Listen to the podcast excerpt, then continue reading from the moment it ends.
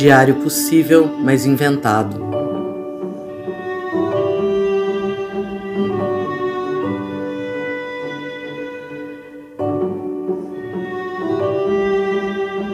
Data: primeiro dia da segunda metade.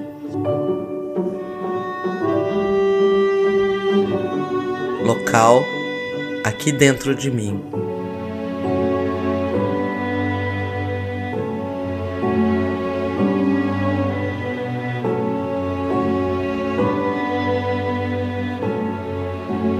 Hoje eu faço 50 anos. 50. Meio século. Eu gosto de falar meio século porque dá um peso histórico à minha existência. Afinal, a gente só mede em séculos as grandes passagens. O Império Romano, por exemplo, durou cinco séculos. Isso faz com que a minha vida até hoje seja um décimo da duração do Império Romano. Eu conheço pessoas que se assustam com isso. Eu não. Eu gosto de colocar minha vida e o mundo em que eu tô nessa perspectiva. Não sei, parece que engrandece cada passo, me coloca como parte da história e ao mesmo tempo coloca um filtro para o que é ruim. Calma que vai passar, os impérios caem. 50 anos, meio século. Eu nasci às sete da manhã na Santa Casa de Laranjal Paulista. Eu vim ao mundo sozinha. Quando o médico chegou, eu já estava lá, alerta, com o cabelo espetado e esses olhos pequenos abertos. Eu acho que isso já é um sinal de quem eu seria. Alguém com uma vontade tão grande de estar tá aqui na vida que não pôde esperar. A vida me chamou e eu vim, com um senso de urgência que vira e mexe descamba para ansiedade, e os olhos abertos que não fecham nem quando deveriam, tipo de madrugada. E desde sempre, viu? A noite é esse meu horário de despertar, desde que eu ainda não falava e ficava apenas apontando os brinquedos que eu queria às três da manhã para o meu avô pegar para mim.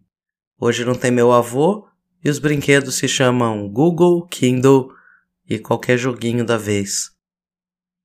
Eu vou mudar essa história. Não, eu não nasci sozinha. Eu nasci pelo esforço daquela mulher que é hoje a minha mãe. Tinha uma enfermeira ajudando ali. Fazer parte de algo, no caso a vida, envolve necessariamente que a gente não está sozinho nunca. Meio século, 50 anos. Eu queria ser professora, sabe? Desde pequenininha. Eu sou, desde os 15 anos. É um privilégio, eu sei. É claro que eu quis ser outras coisas. Chacrete, por exemplo. Hum, essa não deu, fica para próxima. E eu ainda quero ser outras vezes. Designer de joias, especialista em tapetes, restauradora de arte, curadora de museu, vocalista de uma banda, poeta atormentada. Mas professora persistiu nessa vida. Como eu disse, desde os 15 anos, quando eu tive meu primeiro aluno, um menino do ensino fundamental, que na época chamava primário, e eu ajudava ele a fazer tarefa de casa. O Rafael era surdo. Ele amava insetos e vivia trazendo os mais variados numas caixinhas de fósforo.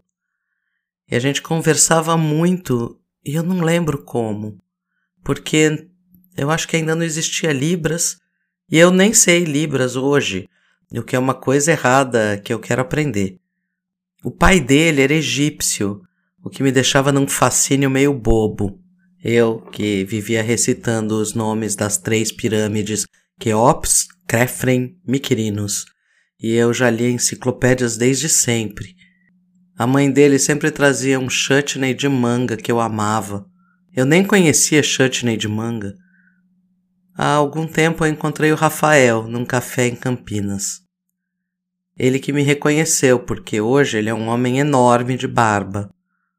Ele me contou que é pesquisador, biólogo, estuda insetos. Ele também soube o que queria ser desde pequeno. Existe isso? Nascer para fazer algo ou uma memória, talvez, uma inclinação a alguma coisa desde sempre. E olha a dimensão que eu acabei de dar. O meu ser era completamente ligado a um fazer. Hoje eu sei que essa identificação tem uma razão. Ser professor era o caminho para um afeto. Mas eu já falo disso. O que, que tudo isso tem a ver com meio século de vida?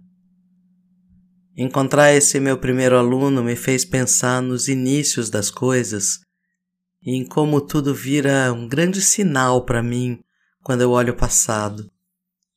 Ele foi o primeiro de cerca de 4 mil estudantes. Eu fiz uma conta meio boba aqui, mas eu acho que vale. 4 mil estudantes que me fizeram professora, aquela que eu queria ser desde pequenininha. E ele era o biólogo que ele também apontava que seria. E eu tinha feito parte disso em todas as cinco tardes por semana em que ele vinha em casa com as caixinhas de fósforo e cascas de cigarra. Eu fiz parte. Eu fiz parte da vida de quatro mil adolescentes. Eu acho que isso resume, talvez, o que fica de mim nesses 50 anos. Qual foi a busca, sabe? A busca foi por fazer parte, por deixar algo. O que, que eu quero deixar nesse meu rastro sobre a terra? E hoje eu sinto que essa busca acabou. Eu desisti? Não, longe disso. Eu achei. Eu cheguei nesse lá que eu vivo dizendo que não existe. Mas nisso para mim existe sim. Eu achava que esse fazer parte dizia respeito apenas ao que eu faço e eu fiz cotidiana e oficialmente por 33 anos. Mas hoje aqui pensando, enquanto eu espero, ansiosa, claro, por como será esse 7 de setembro sombrio de 2022, eu entendo. Sim, eu faço parte. Essa foi a busca que acabou. Mas só acabou porque eu entendi que a gente só faz parte de alguma coisa quando essa coisa faz parte da gente também. Eu só entendi que eu faria parte da vida de alguém apenas quando deixasse alguém fazer parte da minha. Porque na minha pressa eu achava que era possível afetar sem se deixar afetar. E daí era tudo tão difícil, era uma performance constante. E em vão. Porque o bonito da minha história, eu só vejo agora, é que em algum momento, que eu sei qual foi, meio como um relâmpago que revelou, em algum momento eu me deixei ser querida, amada. Isso só aconteceu porque eu entendi que eu mesma sou feita do que os outros fazem de mim e do que eu faço deles para mim, que eu só existo na relação que é amorosa eu perdi muito tempo achando que amor não era minha praia, que eu não sabia ser amorosa, que eu era um rolo compressor. Essa metáfora não, não é minha. Aí nesse relâmpago eu me vi de outro jeito. Sim, eu sou amorosa. Sim, eu faço parte pelo cuidado e pelo amor que eu dou, mas também pelo que eu recebo, pelo cuidado e amor com a minha família, com os meus amigos, com a minha companheira, com os meus cachorros, com a vida, enfim. Sim, eu faço parte de uma teia de gente interessante, engraçada, inteligente e íntegra. Gente que brilha nas suas peculiaridades, idiosincrasias, manias, palavras, pequenos gestos. E é porque eu me orgulho dessas pessoas que eu também posso me orgulhar de quem eu me tornei. Eu escolho o amor como afeto que me norteia a vida, não porque eu acho que a vida é cor-de-rosa, pelo contrário. A vida é dura e triste, está cheia de ódio e mágoa. Por isso essa é minha escolha. Eu não estou falando aqui só de casamento, isso também, mas é tudo. Eu sei que para muitos isso é uma conclusão óbvia, mas eu sou super lenta na compreensão de sentimentos. É o aluno que me faz professora. Eu não dou aula para o ar. É o outro que me faz ser eu, a partir do olhar dele. Eu também faço dele esse outro pelo meu olhar. E talvez eu tenha aprendido assim que a generosidade, a bondade do nosso olhar sobre o outro, sobre a vida, sobre as coisas, afeta os outros e de certa forma faz que eles também sejam generosos com a gente.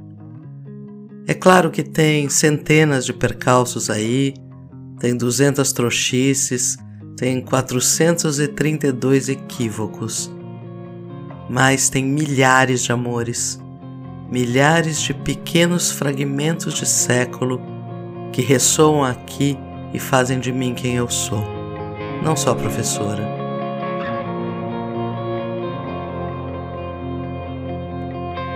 Nesse 7 de setembro de 2022, às 7 horas da manhã, dia no qual eu celebro meu um décimo de duração do Império Romano,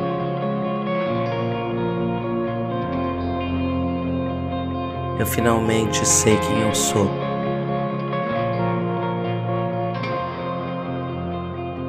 Uma pessoa legal.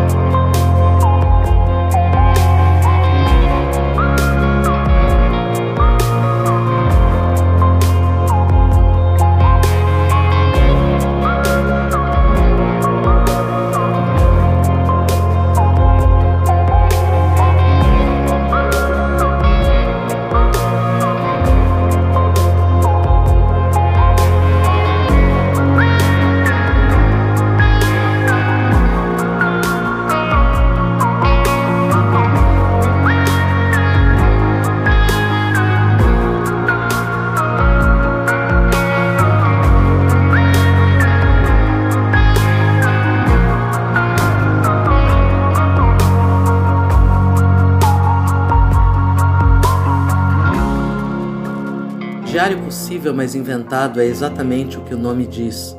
Um diário que seria possível, mas é inventado.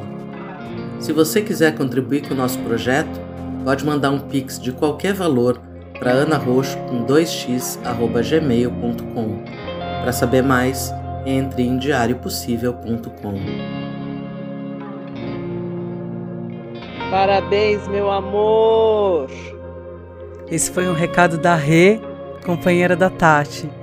Tati, a gente te ama. Feliz aniversário.